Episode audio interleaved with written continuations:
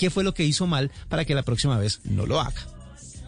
Muy bien, señor, son ya casi las 8 de la noche, momento de decir adiós, de agradecerles a todos ustedes por haber estado conectados aquí con la nube. Tenemos mucha más información y mañana es viernes, viernes de reviews, viernes de más aplicaciones, viernes de música, así que no se pierdan mañana la nube, tecnología en el lenguaje que todos entienden. Hasta luego.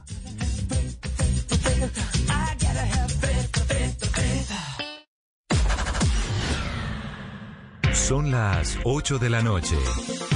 Aquí comienza Mesa Blue con Vanessa de la Torre.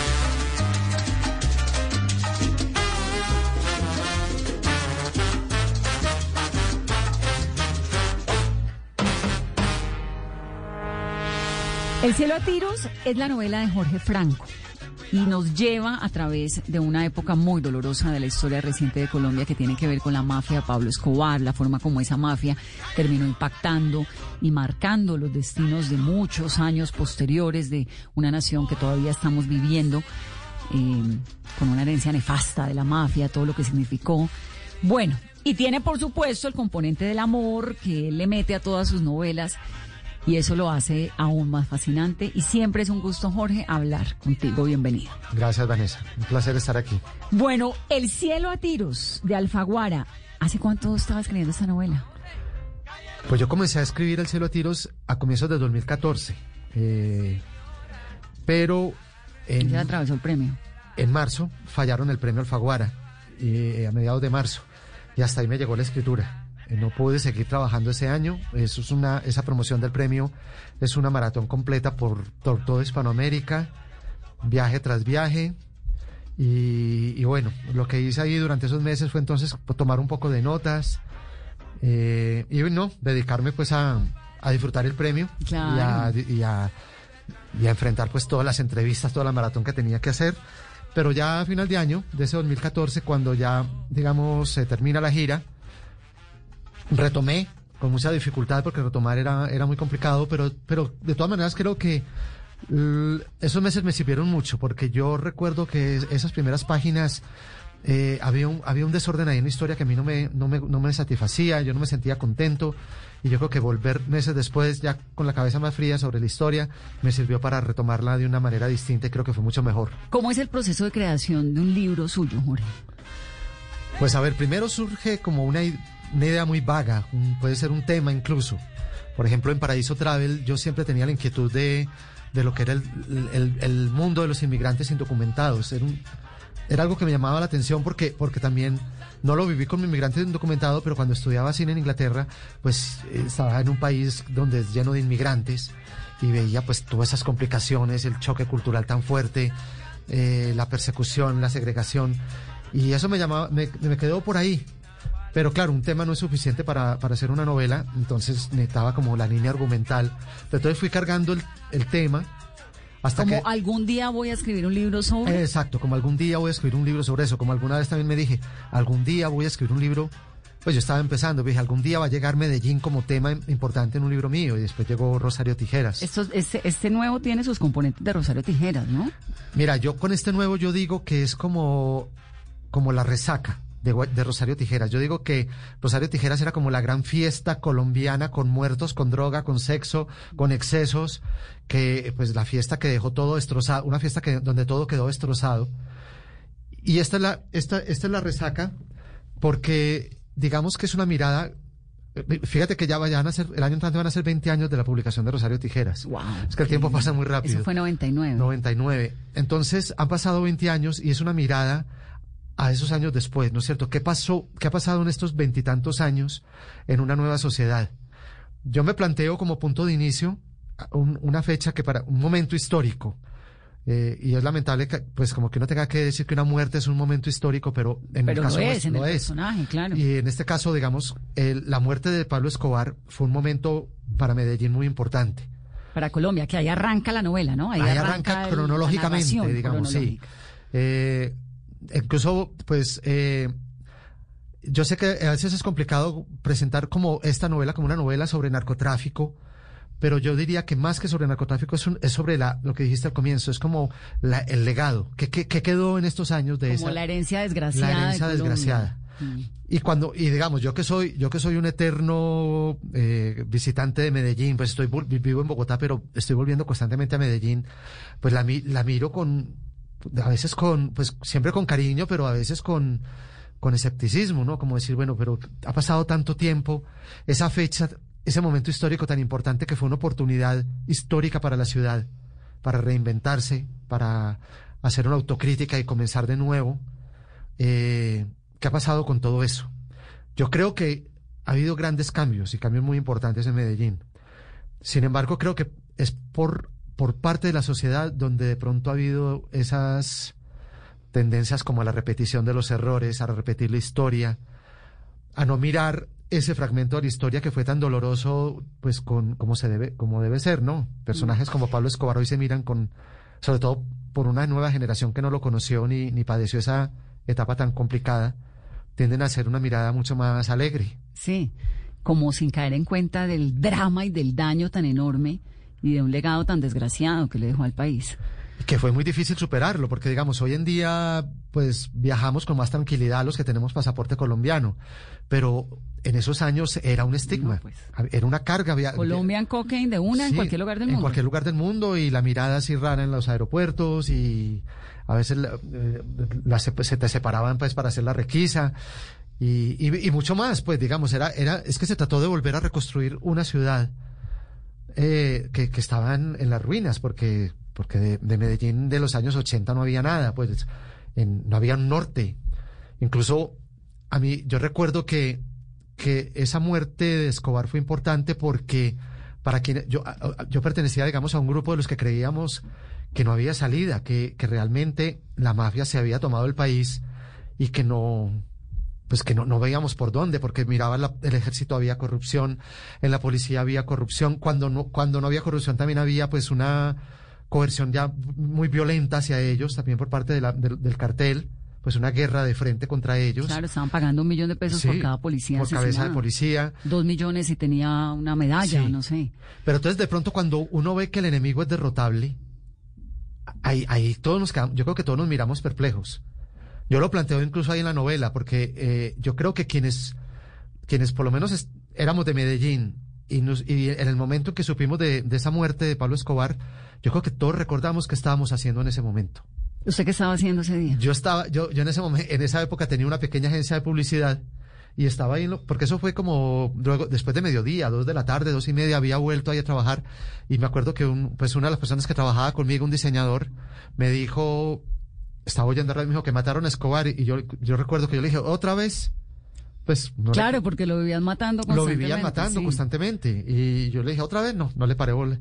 Y volvía como le dije, no, que sí, que no sé qué. Y, y ya, bueno, ya cuando. Ah, bueno, era- pero eso se parece al comienzo del libro. Sí, claro. Al comienzo del libro está narrado un poco esa, Esa, esa, no, esa, esa conmoción que se generó, porque pues era, de verdad era ver que había muerto alguien que, que parecía inmortal por, por, pues, por todas las ventajas que tenía, pero realmente pues ya luego sí nos enteramos lo acorralado que estaba y... y- y lo real que era su muerte. El lo 2 de diciembre del 93.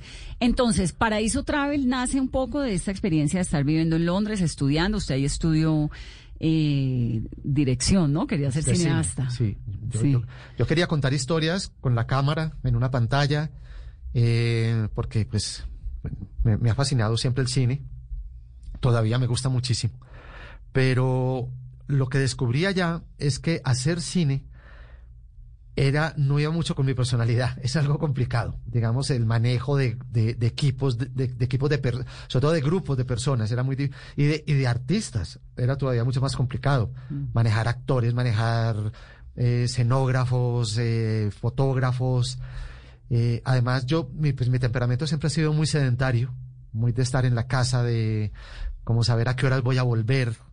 Y en el cine es un manico, una producción de una película es un manicomio completo. Claro, le toca irse un montón de tiempo. Un montón de tiempo y no se sabe nada de nada. eh, como te digo, era, era difícil hasta manejar el tema de los, de, de, de, de la relación entre las personas. Terminaba uno a veces como un poco de psiquiatra ahí tratando de apagar incendios entre, de, por relaciones entre las personas. Y, y bueno, allá descubrí algo muy evidente, una cosa muy obvia que pues que, que también podía contar historias a través de la palabra escrita. De hecho, me tocaba escribir mucho en la escuela. Todo lo que teníamos que presentar era por escrito. La, la sinopsis de la historia, el mismo guion, incluso la descripción de cada personaje. Y yo empecé como a, a encontrarle un gusto a esa escritura. Y tenía lo que yo considero que tal vez es el único requisito para ser escritor, que es ser, había, eh, eh, había sido muy buen lector hasta el momento. Claro. Siempre había Sí, leído sí, muchísimo. Si no se lee, no se escribe. No, es imposible. Yo creo que es algo que no va. Pues yo creo que, pues, te dicen que para escribir hay que vivir, que hay que observar mucho, o también en- por otro lado hay que investigar. Sí, pues sí, sí, el trabajo lo requiere, pero, pero básicamente lectura. ¿Qué lee? Yo leo de todo un poco, pues he leído y releo también a veces. Siempre conservo como una gran frustración porque pues es mucho lo que hay pendiente por, para leer. No, es que no alcanza nunca el tiempo, ni la vida, ni nada. No alcanza porque la Sí. lectura es un hábito lento, pues la lectura no es como una película que se despacha en dos horas O una serie de Netflix. o una serie que de pronto pues todo un domingo se puede uno hasta echar varias temporadas, pero la lectura es lenta y además es rico leer despacio. A mí me gusta leer despacio porque es como parte del goce de la lectura. Pero lee ficción, lee novela, lee... Leo ficción ¿Qué y a veces no ficción. A veces no ficción. eh, depende, depende de los libros, de, de- de- de lo que, también de lo que esté escribiendo. Eso, eso a veces selecciona el tipo de lecturas que hago. Claro. Por ejemplo, para, para esta novela, para decirlo a tiro, recuerdo haber leído un libro de no ficción, pero que es maravilloso, que de, de Gay Talis, que se llama Honrarás a tu padre. Claro. Porque, claro, era, era pues como todo el comportamiento de, las de la mafia italiana en Nueva York, la mafia de familia. Mm, Él tiene Eh, unos libros maravillosos. Bueno, es un libro maravilloso. o sea, estoy ahorita leyéndome eh, la del prójimo, la mujer del prójimo, la Ah, mujer sí. de tu prójimo, de Greta Lewis, que habla también sobre, pues es que se mete como en esas pasiones humanas, Sí, todas claro. desgarradas, ¿no? Tiene una historia maravillosa de Frank Sinatra el día que le dio gripa. Esa es una muy buena. crónica buenísima. Y, el, y, el, y está, hay uno reciente, el hotel, el Motel Boyer, que, que- Hotel Boyer, no me acuerdo cómo se llama, es muy bueno también. he Hicieron un documental, pero mucho, el libro es fabuloso. Entonces, cogió ese un poco como para mirar. Como una guía, sí. Entonces, por eso, a veces me meto en no ficción porque me, me interesa de pronto, pues, como ciertos temas específicos para que me puedan ayudar en la escritura de un libro. Y, y- Y por pero leo de todo, pues leo cuento, eh, pues más, más, más que todo narrativa, cuento, novela, novela leo muchísimo. Y ¿Qué escritor le gusta?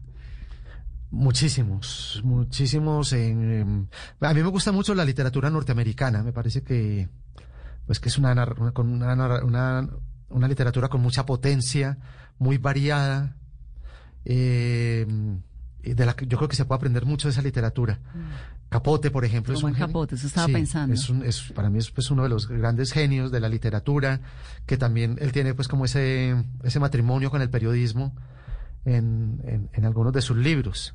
Yo recuerdo, por ejemplo, pues cuando decía que se puede aprender mucho, es que alguna vez leyendo en, creo que era en Música para Camaleones de Capote, hay un perfil que hace de Marilyn Monroe que es, es, es impresionante. Es, es, primero porque es lo más distinto a todo lo que uno pueda leer sobre un perfil de un famoso, por ejemplo. Claro, ellos, él la conocía mucho, eran íntimos amigos, pero al mismo tiempo yo creo que esa amistad pues y esa intimidad eh, podía pues también ser un, alma, un arma de doble filo, pero lo hace de una manera muy bella. Eh, y está pues este, toda esta historia que ocurrió con, con la sangre fría. Claro, la familia de Kansas. Claro, que era una historia real y que él fue describiéndola casi que al- a- paralelamente a, lo- a los, a los hechos Es reales. impresionante Es cómo impresionante. describe la sangre, la escena, ¿no? Todo Sí, eso. es un gran narrador. Pero bueno, los norteamericanos, me gustan también mucho los latinoamericanos, pues Vargas Llosa, García Márquez, los del boom sobre todo, Juan Carlos Sonetti, eh, Roberto Bolaño, pues ya es post-boom, Roberto Bolaño, eh, Tomás González de los colombianos me, me encanta. Tomás González es maravilloso. La uno como tiene estos cuentos que son irónicos, se lo goza uno, tiene una literatura risueña. Sí, y además es que maneja una tensión ahí como oculta en todas sus historias que, que la maneja muy bien, porque es una como una tensión subterránea en, en, en cada historia que, mane que, que, que, escribe Tomás González, es muy bueno. Bueno, entonces nace, lo que le iba a preguntar, lo que pasa es que me fui por otro tema, entonces nace Rosario eh, Paraíso Travel en Londres mientras estaba estudiando con este tema de la migración. ¿Este nace en dónde? ¿Cuándo dice yo quiero escribir un libro sobre un montón de cosas, pero digamos que tiene esta línea de la herencia, de los hijos de la mafia. Pues nace, yo, de todas maneras, eh, los libros, ese nacimiento de un libro, pues son, son, son muy lentos, ¿no es cierto? No es que uno tenga el chispazo y realmente después aparezca el libro de una, de una manera muy rápida. Eh, digamos, yo recuerdo lo del mundo de los inmigrantes en Londres, pero yo vine a escribirlo muchos años después para Iso Travel. Yo creo que hablaba ahora de, mis constantes regresos a Medellín. Es como esa, esa mirada que siempre hago cuando regreso. Eso, eso era una inquietud que yo tenía. De ver como una nueva generación eh, comenzaba como a, repetir un comportamiento, unos patrones, como ver que ese legado, de, un legado de la mafia que es muy, muy nefasto, el de, el de, la, la mentalidad del dinero fácil. Hoy es terrible. Creo que ese es el legado más para mí es el de los degradante, sí. Es de los más Que además le cambió la, el, modo de vida, de trabajo a una generación entera de colombianos, ¿no? Que usted no necesita trabajar fresco, se hace plata fácil. Es que uno lo ve ahora, por ejemplo, que en esto que está tan, tan en boga ahora, que es el usted no sabe quién soy yo. A mí me parece que usted no sabe quién soy yo es un, es un comportamiento mafioso. Totalmente total. Pues el mafioso antes no decía que, que usted no sabe quién soy yo porque ya uno le veía el arma en la cintura y ya sabía uno quién era él.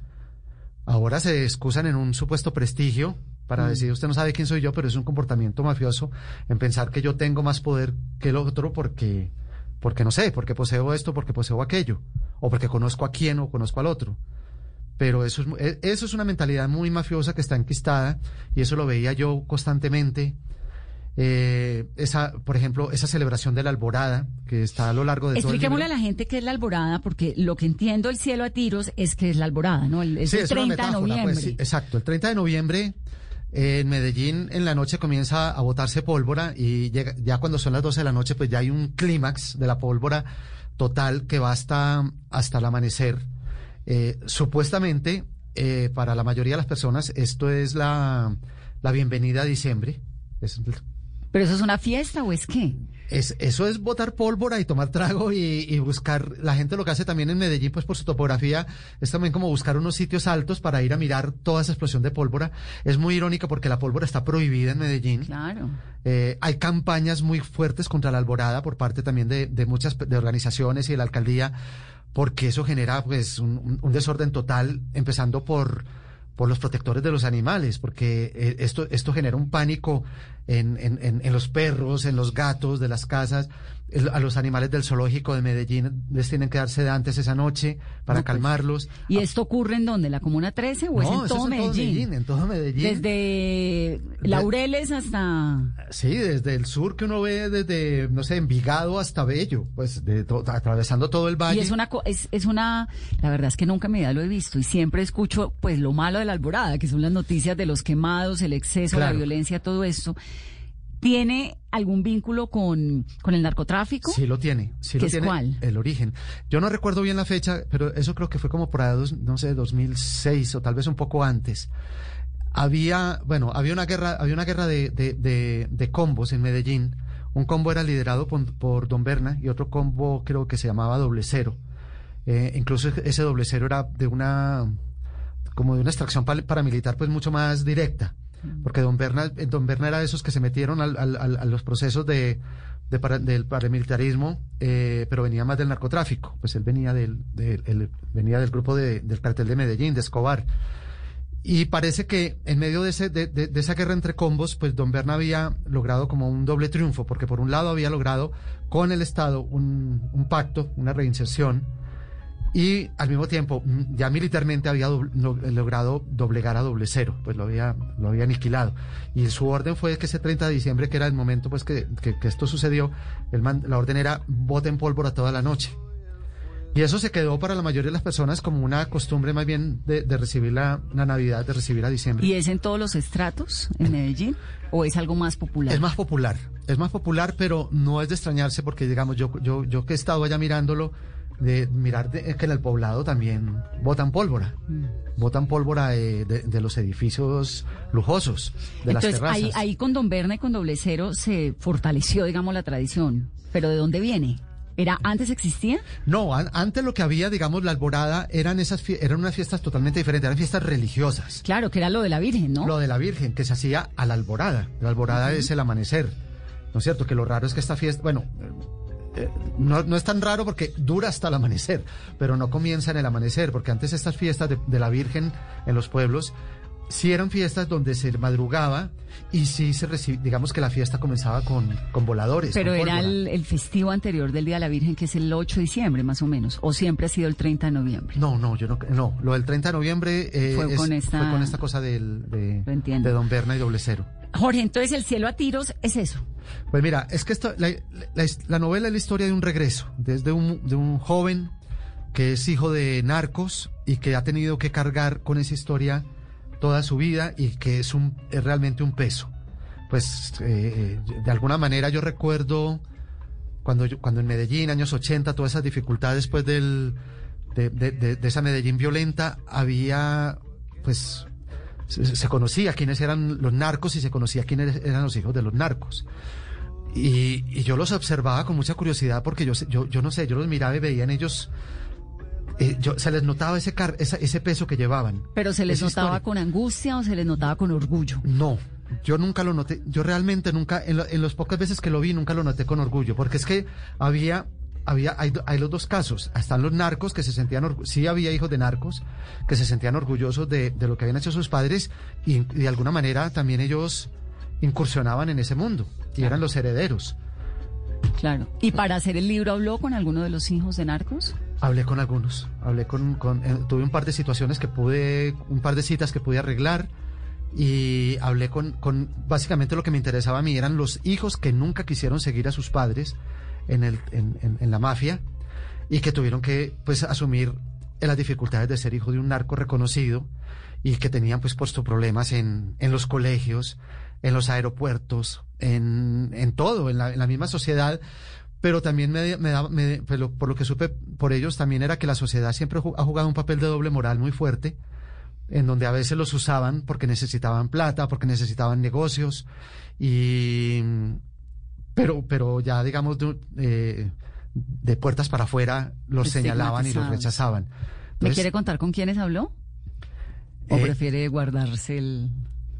Es que no, no, no he pedido autorización, no les he pedido como autorización, pero bueno, un- unos eran los hijos, los hijos de una persona que perteneció al cartel de Medellín y lo otro sí era un, era un, era un- eh, la otra era una hija de un, de un narcotraficante más anónimo, pero me interesaba también era porque el padre nunca apareció.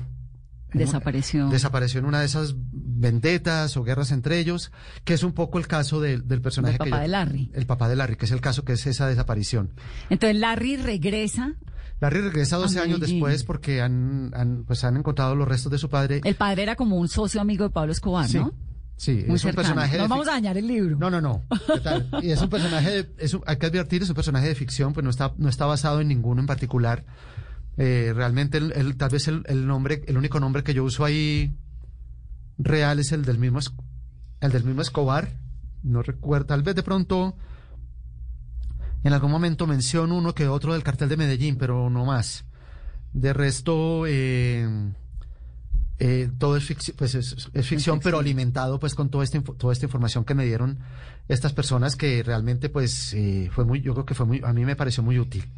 Pues saber como el drama, que, el drama, el peso, eh, como a ver, buscando hacer vida en otras partes, con otros nombres, con otra identidad. Ahora, estos muchachos, en lo que pudo haber, eh, lo que pudo hacer en su investigación para construir ese personaje de Larry, ¿son víctimas de la mafia? ¿O qué son? Vanessa, yo creo, yo sí creo que son víctimas. Lo que pasa es que no los puedo poner, no sé si no los puede poner uno como al mismo nivel de quien perdió, no sé, un hijo, un padre, un hermano, por, por, por, pues no sé, por, por, por una explosión, por un carro bomba. Perdieron a su padre también, ¿no? Sí. Y perdieron tal vez la infancia. Sí, claro. No, perdieron mucho, digamos. Yo, yo sí, yo sí los considero víctimas. Eh, no quiero es que se mal, malinterprete Claro, como para igualarlos, pues como en el, en el- a donde están las otras víctimas, digamos víctimas más inocentes, aunque estos también son víctimas inocentes, porque es que ellos no tienen la culpa de lo que son sus padres, digo los que optan de verdad por...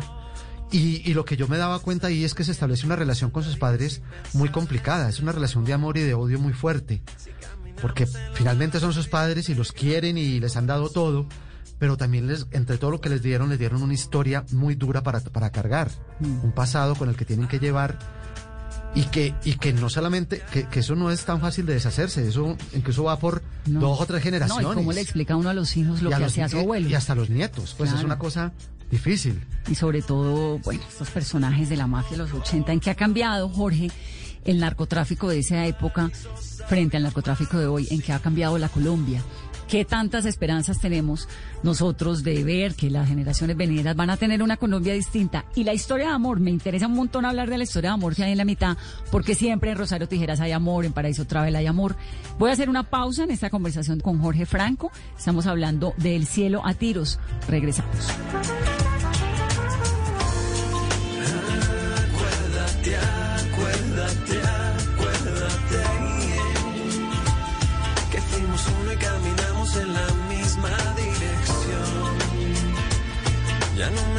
Solo en este mundo, por favor. Que el paraíso sabe amargo sin tu amor. Que te adueñaste de mi vida entera. De dos colores son tus ojos, nena. Yo llevo el miedo a que viene adentro, aunque tú no entiendas de eso, candela. Que te adueñaste de mi vida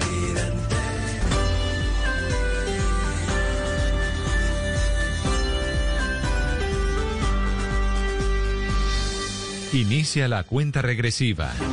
They would love to see a guy like Sleepy Joe Biden who has no clue what the hell he's doing. Estados Unidos vivirá una de las elecciones más importantes de su historia. Everybody knows who Donald Trump is. We choose hope over fear. And maybe most importantly of all, truth over lies. Martes 3 de noviembre.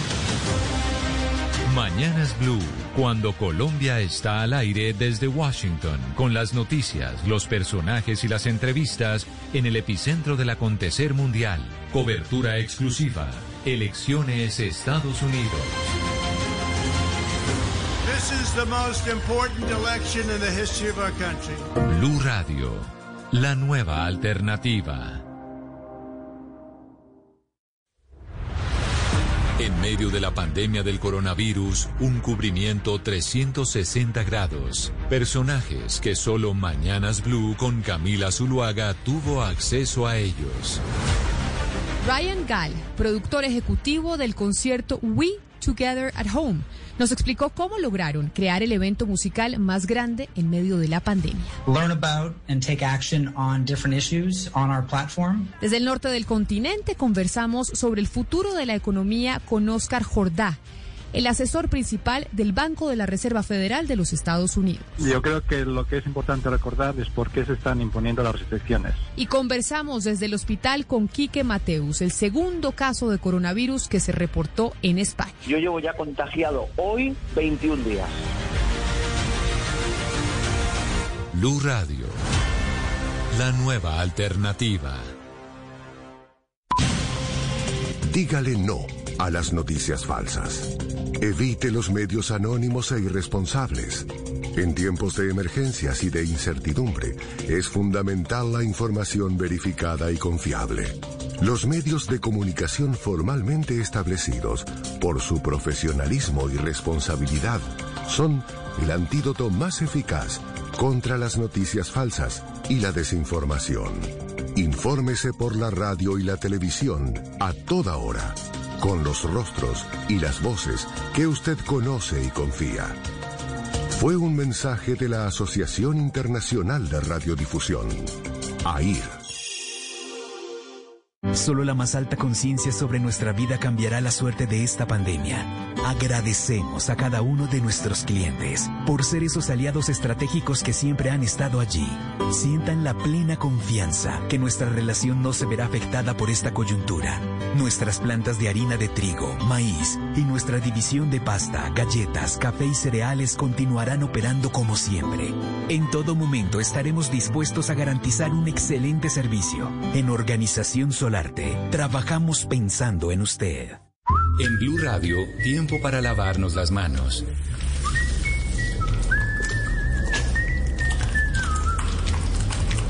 Tómate el tiempo para cuidarte y para enterarte de todo sobre el coronavirus. Síguenos en redes sociales, en bluradio.com y en todos los espacios informativos de Blue Radio. Numeral Yo me cuido, yo te cuido. Blue Radio, la nueva alternativa. Llega la voz de la verdad para desmentir noticias falsas. Pregunta para Vera. Publicaciones en redes sociales recomiendan no aplicarse la vacuna para prevenir el COVID-19 porque supuestamente se implantaría un microchip creado por el multimillonario Bill Gates para vigilar a la población mundial. ¿Esto es cierto o falso? Esta información es falsa. Bill Gates, a través de su fundación, ha realizado grandes donaciones para financiar investigaciones orientadas al desarrollo de la vacuna contra la COVID-19. También promueve investigaciones relacionadas con la identificación digital pero esto no tiene relación alguna con la implantación de microchips ni con la vacuna. El contenido de estas publicaciones que circulan en redes sociales manipula la información para generar confusión. Escucha la radio y conéctate con la verdad. Una iniciativa de Blue Radio en unión con las emisoras que están conectadas con la verdad.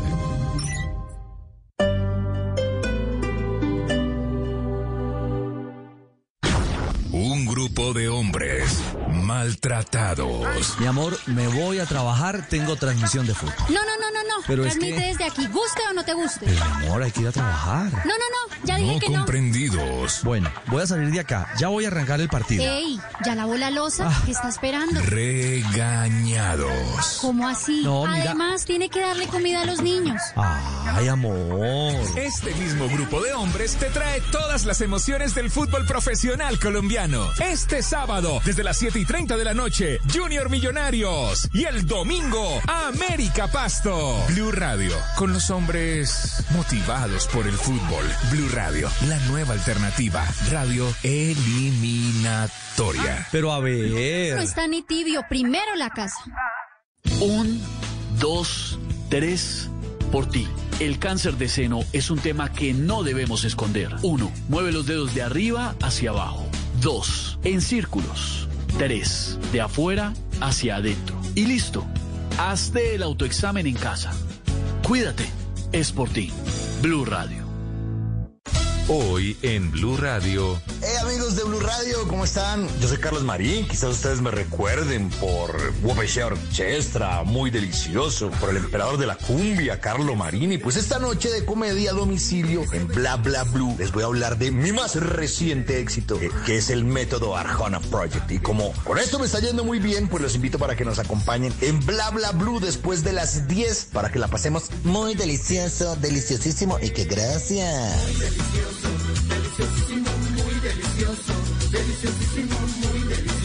Bla bla blue.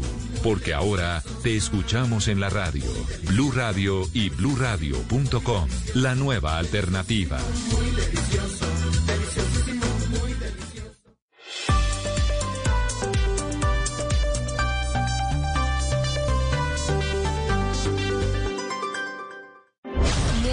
atención, ya está en Venezuela En Blue Radio y bluradio.com siempre están las el noticias. presidente interino Juan Guaidó. Santiago Martínez, usted está en Maiquetía, En en, el tiempo real. Bolívar, ¿qué es lo último? Es una situación bastante complicada. Ya él está fuera del aeropuerto, rodeado de decenas de periodistas. En detalle Está dando golpes, tiene la camisa rota, está totalmente agredido Juan Guaidó. y de manera precisa. Asesinos, bueno, son bastante violentas. Blue Radio. La nueva alternativa. Estás escuchando Blue Radio. Es el momento perfecto para recordarle a los que más quieres que siempre están en tus pensamientos. Es tiempo de cuidarnos y querernos. Banco Popular. Hoy se puede, siempre se puede. Para ti, que has dedicado tu vida a enseñarnos y a brindarnos tu conocimiento, hoy te decimos gracias, profe. Con nuestra nueva oferta Zafiro del Banco Popular, llena de beneficios en nuestros productos Cuenta para ahorrar, CDT, Casa Ya y muchos más. Gracias, porque cada día nos enseñas que hoy se puede, siempre se puede. Banco Popular. Somos Grupo Aval. Vigilado Superintendencia Financiera de Colombia. Hangouts, Zoom, Teams. Ahora está de moda reunirse virtualmente. Pero ¿cómo hace de falta una reunión entre amigos para una buena tardeada? Por eso vamos a reunirnos en Blue Radio para La Tardeada. Una reunión para conversar, compartir y volvernos a encontrar. Reunámonos este sábado y domingo en Blue Radio para La Tardeada con Juana Uribe, Juan Esteban San Pedro, Juan Esteban Costaín, Hernando Paniagua, Dago García y Jorge Alfredo Vargas. 5 a 7 de la tarde. Blue Radio. La nueva alternativa.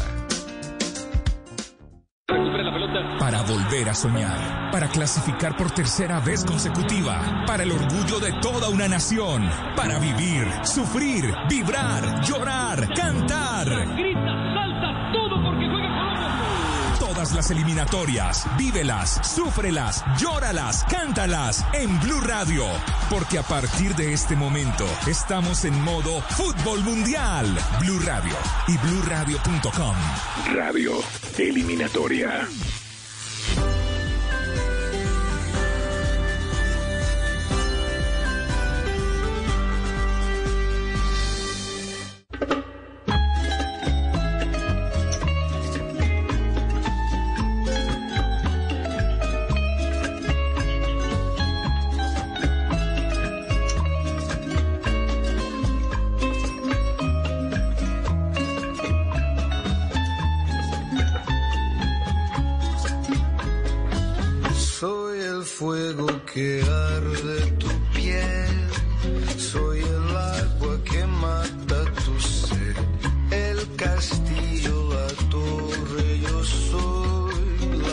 Espada que guarda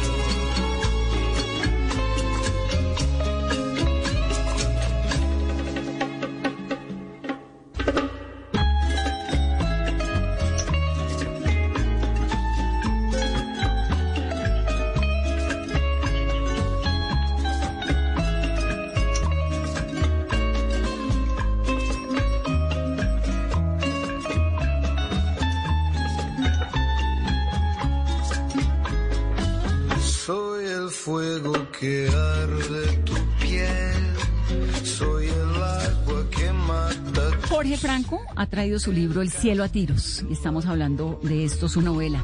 Jorge, ¿en qué ha cambiado la Colombia de ese entonces, de Pablo Escobar, de esa mafia tan espantosa con la Colombia de hoy, que también tiene mafia, también tiene carteles, eh, crimen, de todo, Sí. pero tal vez distinto, ¿en qué? Pues bueno, no, no hay una figura como, como la de Escobar, que fue una, de verdad, era una figura pues eh, diferente a todas. Era un hombre obsesionado con, obsesionado con la guerra, obsesionado con el poder, pues tremendamente vanidoso, narcisista, pues porque también le, gustaba esto de los medios. eh, supuestamente pues tenía un, un trasfondo político, toda su todo su proceder dentro de la mafia, pero bueno, realmente eso no, nunca tuvo pues como un asidero real. Eh, yo creo que lo que hay ahora es, es- son unos, tra- unos narcotraficantes que aprendieron la lección de que no se podían exhibir tanto, porque esa exhibición iba, iba a la larga iba a ir en contra de ellos. ¿Es permisiva la sociedad colombiana con el narcotráfico? Yo creo que siempre lo ha sido. Yo creo que siempre lo ha sido porque, pues por lo menos en el caso de Medellín, yo recuerdo que claramente se sabía qué discotecas, qué centros comerciales, qué tiendas, qué locales comerciales, qué era de ellos. Y allá, y allá, estaba, la- y allá estaba todo el mundo, y había fiesta y allá estaba todo el mundo. Y, y yo, creo- yo creo que la, donde hay plata hay gente, pues hay, hay gente que está interesada en eso y en, y en, en- en buscar beneficiarse, en hacer negocios, no sé, yo, yo Sí, es un país que no entiende, no, no, no, no tiene el concepto de sanción social, ¿no? muy poco, muy poco. Tal vez por eso que hablamos al comienzo de que la mafia pues mostró una cantidad de plata tan desorbitante y tan rápido y tan fácil de conseguir que se volvió, sí, el que hay plata, punto. Pues es lo que pasa con la corrupción, les permiten un montón de cosas a los políticos corruptos porque pues tienen plata. Entonces, yo, yo, yo no sé, yo creo que la, la plata está, la plata se está moviendo, la droga está, porque ahí están medidas y contadas las hectáreas sembradas. Eh, yo creo que seguimos muy en lo, muy en lo mismo. Qué lástima. Bueno, esa, no sé si el término es fascinación, pero eh, Rosario Tijeras era una pandillera, ¿no? Enamorada, pero uno casi que se enamora de Rosario Tijeras con todo y lo macabra que era, pues porque la mujer era malísima. Larry es un poco también como esta víctima que se enamora y tiene. ¿De dónde sale esa atracción suya por contar historias donde mezcla tanto crimen, delito, mafia, delincuencia y amor? Pues a ver, primero yo creo que viene de un gusto, de un gusto muy, de muy atrás, de un gusto como lector, de un gusto como cineasta, como incluso como televidente, que me gustaba leer historias de amor, ver películas de amor. eh, Es un romántico innato. Sí, yo no sé, eso se me ha perdido un poco, pero, pero de alguna manera, mm, bueno, yo creo que ya es, no sé, será con el paso de los años, pero, pero lo que era joven, pues adolescencia y juventud era una cosa fatalmente estorbosa, pues ese romanticismo. pero, me, pero me gustaba y la música, la, la balada, los boleros, todo eso, eso, eso igual me sigue gustando mucho. Eh, y, y me gustaba ese tipo de literatura, entonces yo creo que pues uno también a veces creo yo que los escritores buscamos escribir sobre esos temas que también nos gusta leer un poco. Y entonces, eh, desde el comienzo, mi primer libro es un libro de cuentos que se llama Maldito Amor. Ya el título lo dice todo. Son varios cuentos, como 16 cuentos, sobre diferentes posibilidades del amor. ¿No es cierto? Como especular sobre el amor a través de, de- de la relación de, de- pareja de diferentes maneras. Eh, exploro muchas formas. Y siempre fue así. Porque además, no sé, cuando iba a contar un tema que tenía alguna connotación social muy fuerte en Colombia, pues yo sentía que al, al- al incluirle una historia de amor me permitía un poco como, como, como equilibrar esa balanza, ¿no? De algo, de algo violento, algo fuerte, algo muy realista. Porque cuando, cuando toco esos temas, pues la narración sí toca, tiene como unos, unos tonos muy realistas, pues esa historia de amor me permitía Suaviza. suavizar, como Le da uno aire como lector. aire. Sí. Exacto, a veces son como, digamos, en esta historia del cielo a tiros hay, un, hay, hay una línea, digamos, es de- hay una línea de la, de la historia que pues que es la historia de amor. Y yo siento que esa, esa, esa línea es como una válvula de escape, como, como en la olla a presión. Sí, como que uno puede parar y respirar sí, ahí que mientras respira un tanto. poco. Sí. Es- Eso me permite, es como una, también como un recurso narrativo, ¿no? Como para, para equilibrar y para, sí, para dar res- darle un respiro al lector. Además son unos amores así todos ay, que agobian y, y termina uno con dolor en el estómago, ¿no? Que son unos amores duros. Pues lo que pasa es que esos son los amores buenos de contar, digamos, los amores. Has visto que eso lo aprendí, lo aprendí yo pues ya luego, pero lo, que, que es lo que tiene la literatura infantil.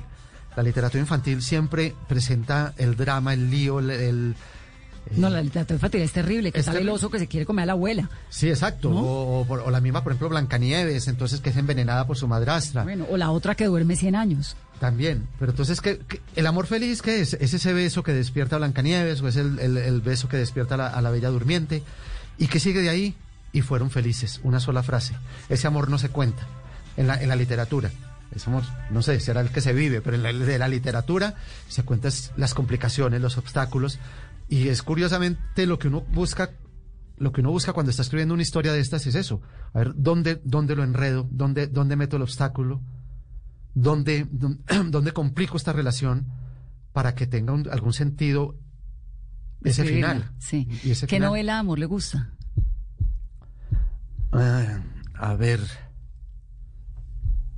Bueno, yo no sé si, si, si, si llamarla una... No, yo creo que sí puede ser una historia de amor, porque es de una mujer enamorada, que es Madame Bovary. Me parece ah, que es un- buenísimo. sí. Es una historia eh, bellísima. Y, y- y otra que me parece, pues, también alucinante es El amor en los tiempos del cólera. Es preciosa, ¿no? Es preciosa también.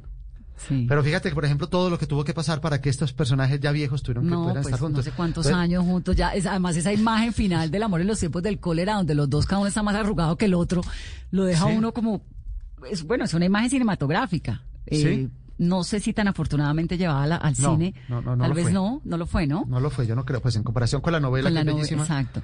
Ahora, hablando de Gabo, ya que estamos hablando de, de- de- del amor en los tiempos del cólera, Gabo en algún momento dijo de Jorge Franco, este es uno de los autores colombianos a quien me gustaría pasarle la antorcha. Es decir, lo puso a usted a un nivel de Gabo, de él. ¿Eso Pues fue cuándo y cómo? Oye, eso, eso, eso, bueno. Cuando yo, yo recuerdo que yo estaba en México promocionando Paraíso Travel. Eso fue como 2002, 2003 más o menos.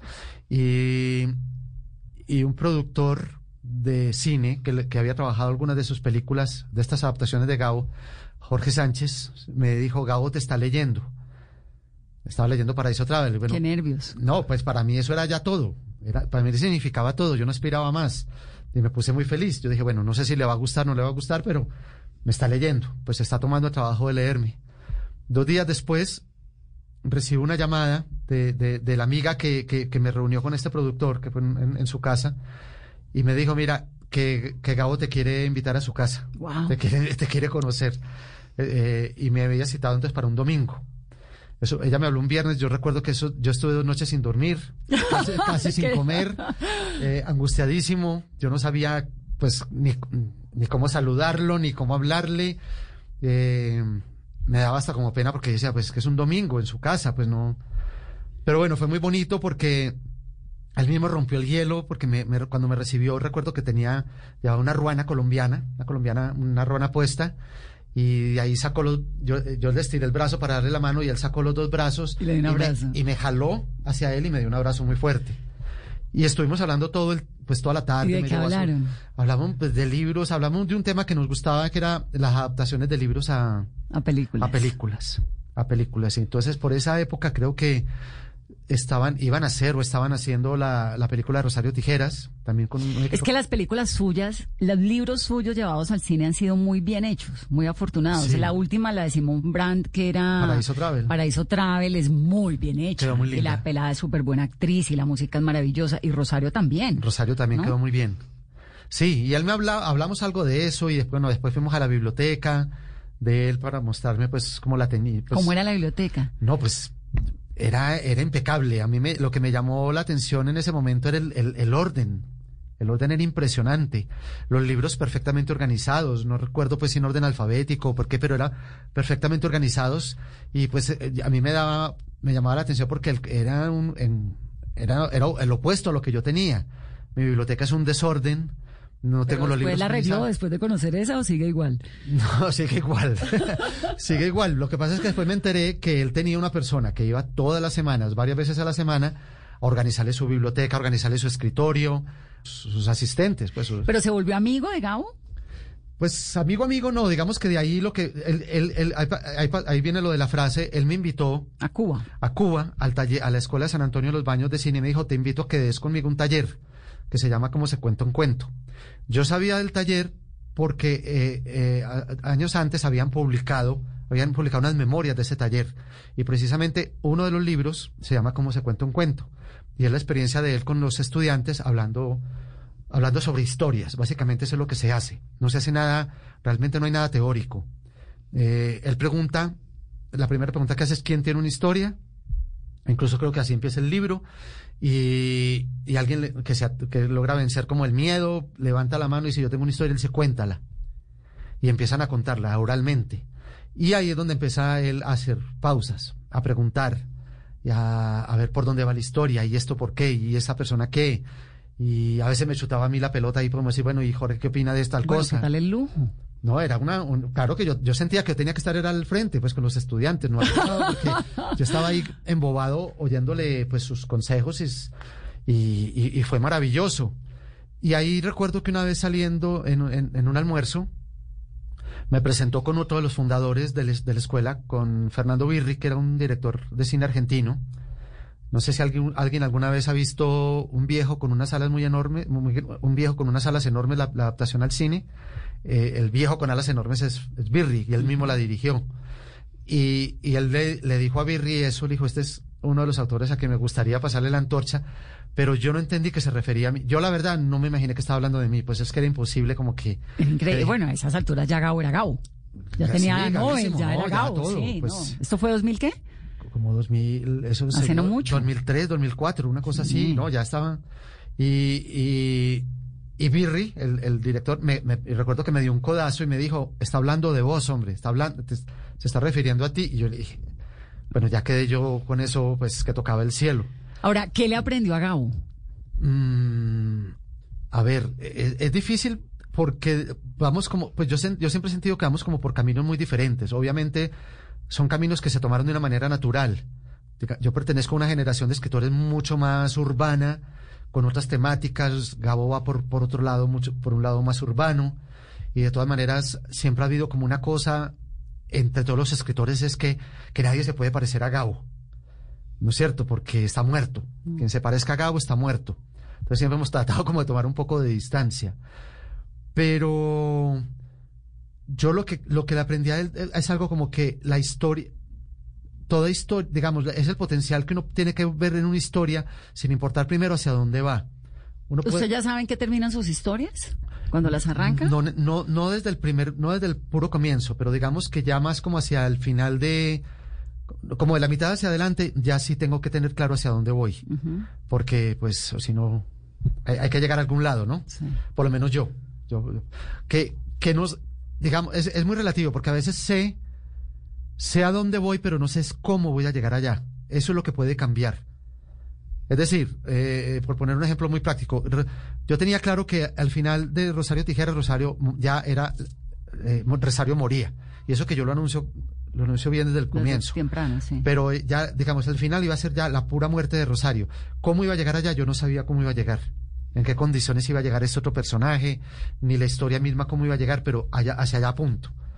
Lo otro se va dando, poco a poco. Y con Gao aprendió, me estaba contando. Sí, que no, prim- Que no que- necesariamente arranca uno sabiendo para dónde va. que no sabiendo para dónde va, pero que también, que lo importante es, que lo importante es como que los giros que pueda, las posibilidades que tenga cada historia, los giros que pueda tener, eh, la importancia, por ejemplo, en los personajes, eh, que hay historias que se pueden contar sin, sin un argumento muy fuerte, pero que si tiene, si tiene personajes sólidos, los las historias Buenas. aguantan, aguantan perfectamente. Esta historia es, de, es, de- es como de película, ¿no?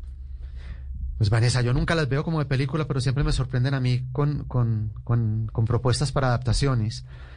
Eh, no sé, yo pienso que la sola, la sola puesta en escena de la alborada debe ser Ya una escena, cinematográfica. pero es difícil. Claro que hoy en día, pues no sé, hoy en día con tantos efectos especiales. Bueno, si lo llevan a uno a la luna y lo traen. sí, ¿no? exacto, se, puede, se podría hacer. Ahora, pero- Jorge, ¿usted qué tanto participa en la adaptación cinematográfica de sus libros? ¿Qué tanto ha participado? Pues yo procuro participar poco. Yo, yo prefiero como mantener una distancia. Siento que, que una cosa es la historia en el libro, otra cosa va a ser la historia en la película y que yo no puedo pretender pues la, la total fidelidad. Digamos, lo que yo busco siempre es que haya un... que, compartamos la esencia de la historia. ¿Y Es eso lo hace conversando con el director? Sí, o- con director y productores. Es decir, cuando, por ejemplo, lo que sea, para mí, para mí, Rosario Tijeras, que fue adaptada, es ante todo una historia de amor. Más, más que una historia sobre Medellín de los años 80 o más que el sicariato, lo que quieran decir, para mí es una historia de amor. Eh, entonces, mientras ellos quieran hacer eso, yo me siento plenamente feliz. Y ellos me dijeron, "Nosotros- para nosotros es una historia de amor también, y así la queremos plantear. Dije, "Ah, ¿Y usted en qué momento ve la película? Depende. eh, digamos, en el caso de Rosario Tijeras participé mucho más. Ellos me mostraban mucho lo que a veces lo que filmaban en el día o y eso que solamente, digamos, al rodaje solamente fui una vez. Un Mm. día, me acuerdo, fue un Viernes Santo en Medellín, en, en- en- en las afueras de Medellín y fui a ese rodaje, no más, solo un día. Por eso es que yo precisamente yo creo que uno uno puede uno puede estorbar. Obviamente estorba. Sí, yo creo que uno estorba. No uno- lo dude. Sí, y, o uno puede, digamos, poner nervioso, no sé, o que se puso nervioso el actor o la actriz. Yo me acuerdo que a mí, me, me- por ejemplo, Simón Brand me invitó mucho a los casting. Ah, bueno, claro, para los Y, y yo le personajes. decía, no, Simón, no puede, y él, me- él pedía que yo estuviera ahí. Pero... Simón fue Paraíso Travel. Sí, Paraíso Travel. Y recuerdo que, recuerdo que una actriz, una actriz entró y me vio y me dijo, ah, hay presión. ¿no? Cuando me vio a mí. Claro, yo no quería eso, pero, pero, pero bueno, son cosas que ellos, ellos han, ellos han querido. En Paraíso Travel participé un poco más también porque fui co-guionista. Claro. Entonces ahí sí. Pero en las adaptaciones a televisión sí he tomado mucha más distancia. Porque ya, pues cuando te dicen que la historia la van a hacer en 60, 80 capítulos, de, pues van a Toca- tomar. Toca soltar, eso sí. Sí. ¿No? Toca soltar mucho. Jorge, muchos temas. Siempre hablar con usted es una dicha porque se queda uno con una lista de un montón de temas pendientes, lo cual es maravilloso porque haremos muchas más entrevistas, espero. El cielo a tiros. Tantos años, tanto tiempo para que todo siga igual o peor. Una reina de belleza que envejece, un hermano que se refugia en una finca que ha convertido en su pequeño reino. Una ciudad que repite su historia, un país inviable que marcha hacia atrás. Un planeta de odio y de guerras. ¿Es un país inviable Colombia? que marcha hacia atrás. Ay, Vanessa, qué pregunta tan complicada, pero yo, yo no sé, yo, yo, yo sí soy, yo, digamos que en los últimos años sí me, he desencantado bastante de las posibilidades del país, ¿no es cierto?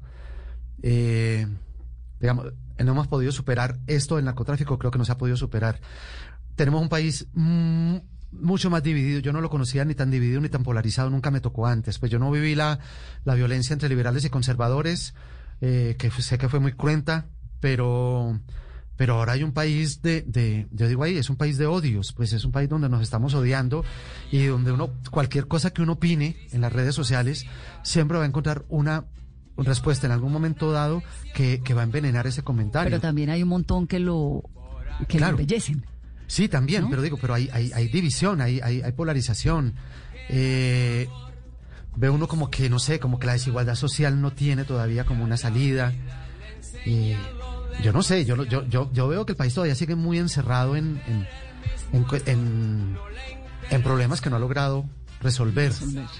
Jorge, gracias por esta conversación. Qué dicha tenerlo siempre. No, Vanessa, muchas gracias por esta invitación. Ahí, ahí está el libro, pues para todos los lectores. Es una historia más sobre esta Colombia compleja, pero también, también tan llena de historias. Eso es, es contradictorio porque pues a mí me, todo esto me duele, pero al mismo tiempo es un, es, un, es un país que me está confrontando constantemente y me está regalando historias para contar. Y esta es una más. Y afortunadamente usted está para contarlas. El cielo a tiros. Soy Vanessa de la Torre, esto es Mesa Blue. Mucha música y mucha literatura.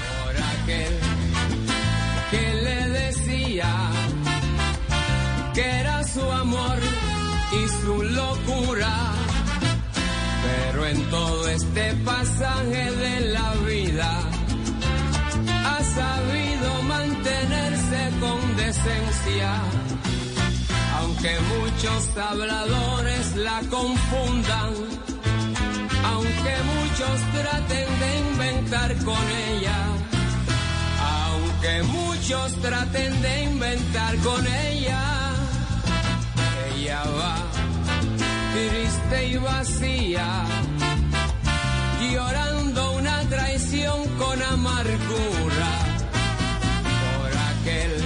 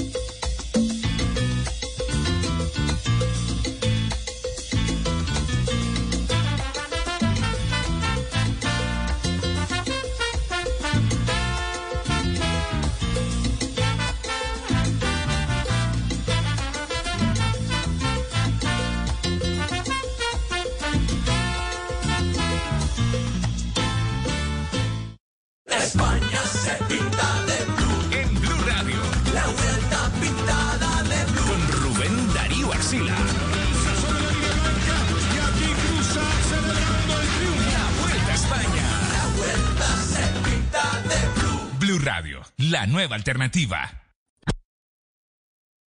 Un, dos, tres, por ti.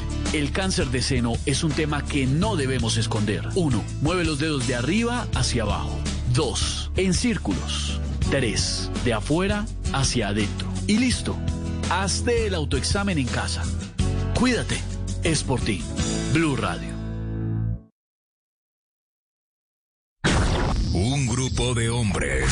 Maltratados. Mi amor, me voy a trabajar, tengo transmisión de fútbol. No, no, no, no, no. Pero es Transmite que- desde aquí, guste o no te guste. Pero mi amor, hay que ir a trabajar. No, no, no, ya dije No que no. comprendidos. Bueno, voy a salir de acá. Ya voy a arrancar el partido. Ey, ya lavó la losa, Ah. ¿qué está esperando? Regañados. ¿Cómo así? No, mira. Además, tiene que darle comida a los niños. Ay, amor. Este mismo grupo de hombres te trae todas las emociones del fútbol profesional colombiano. Este sábado, desde las 7 y 30 de la noche, Junior Millonarios. Y el domingo, América Pasto. Blue Radio, con los hombres motivados por el fútbol. Blue Radio, la nueva alternativa. Radio eliminatoria.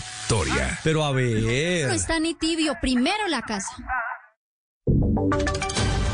Voces y sonidos de Colombia y el mundo en Blue Radio y bluradio.com, porque la verdad es de todos. 9 de la noche, un minuto, las noticias en Blue Radio. Mucha atención que en medio de un debate candente en el Senado hoy fue tumbada la moción de censura en contra del ministro de Defensa Carlos Holmes Trujillo tras la polémica proposición que fue presentada por 42 congresistas durante la plenaria de esta tarde que se llevó de de manera virtual. Kenneth, ¿qué fue lo que pasó? Hola Miguel, muy buenas noches. Pues con 58 votos a favor, la plenaria del Senado aprobó una proposición del senador del Centro Democrático Ernesto Macías para no desarrollar el debate de moción de censura en contra del ministro de Defensa Carlos Holmes Trujillo, luego de terminar un debate de un debate político promovido también por el senador Jorge Enrique Robledo, por considerar que el tema de las tropas norteamericanas en territorio ya había sido solucionado eh, de acuerdo pues a un eh, un consejo de, con- del Consejo de Estado. solicitándole a la plenaria que apruebe la apelación que estamos presentando para la no realización de la moción de censura con el fundamento, o mejor, porque el fundamento que se aduce en la solicitud a citación de debate moción de censura carece de objeto. El senador del Polo señaló que esta propuesta se hizo con el beneplácito de la Casa de Nariño y porque consideró que tenía las pruebas necesarias para remover del cargo al ministro de Defensa Carlos Holmes Trujillo. Así lo dijo el propio eh, eh, senador Jorge Enrique Robledo. Lo que está pasando en el Senado es de extrema gravedad en contra de la Constitución, las leyes y la democracia que se supone que se practica en Colombia. Porque lo que están haciendo es abusar de sus mayorías para impedir que se le hagan mociones de censura a los ministros del gobierno. Esto inmediatamente generó reacciones de diferentes sectores. Uno de ellos fue el del senador Armando Benedetti. Lo que ha pasado en el Congreso es una violación flagrante a la Constitución. Hoy había una moción de censura y el presidente Char decidió terminarla inventándose mecanismos jurídicos, lo cual es un prevaricato. Así no se termina la moción de censura, mucho menos por interpretar, mal, interpretar mal un fallo del Consejo de Estado y mucho menos porque una proposición de unas mayorías quieren acabar una moción de censura, porque si no, entonces está acabada la moción de censura para siempre. Lo opuesto cree la senadora Paloma Valencia del Centro Democrático. La ley quinta es muy clara en el sentido de que se hace el debate de control político y si la plenaria encuentra que no hay satisfacción, pues hay lugar al debate de moción de censura, pero si no lo hay, pues no lo hay. Eso no es abusar de las mayorías. Sin embargo, Miguel, sí habrá un debate de moción de censura que fue eh, promovido por el senador Roy Barreras, fecha que estará definiéndose en los próximos días por la mesa directiva del Senado. Bueno, que seguiremos muy atentos a todo lo que pase allí en el Senado. Por otro lado, los indígenas Misak salieron finalmente del aeropuerto El Dorado caminando y en caravanas. A esta hora avanzan en una protesta pacífica sobre la calle 26. Daniela Morales, ¿cuál es la ruta que están tomando y cómo está la movilidad a esta hora? Buenas noches. Hola, buenas noches. La movilización del grupo de 150 indígenas de la comunidad Misak avanza aún por la calle 26. La ruta que seguirán será por la carrera 30, luego tomarán la calle Sexta hasta llegar a la zona de